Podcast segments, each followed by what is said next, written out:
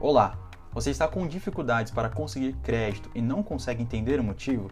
Nós somos o Programa de Apoio Endividado da Universidade de São Paulo e nessa mensagem vamos explicar como funciona o SCR do Banco Central.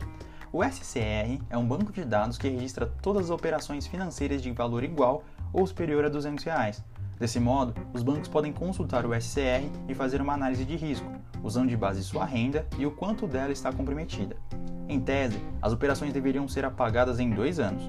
Porém, nada impede que os bancos registrem esses dados para sempre e os usem para definir o perfil do crédito que vão oferecer ou negar. Além disso, todas as renegociações pagas com desconto ficam registradas como pagas com prejuízo, influenciando assim negativamente seu histórico. Conhecer seus direitos é o primeiro passo para proteger o seu patrimônio. Evite o endividamento.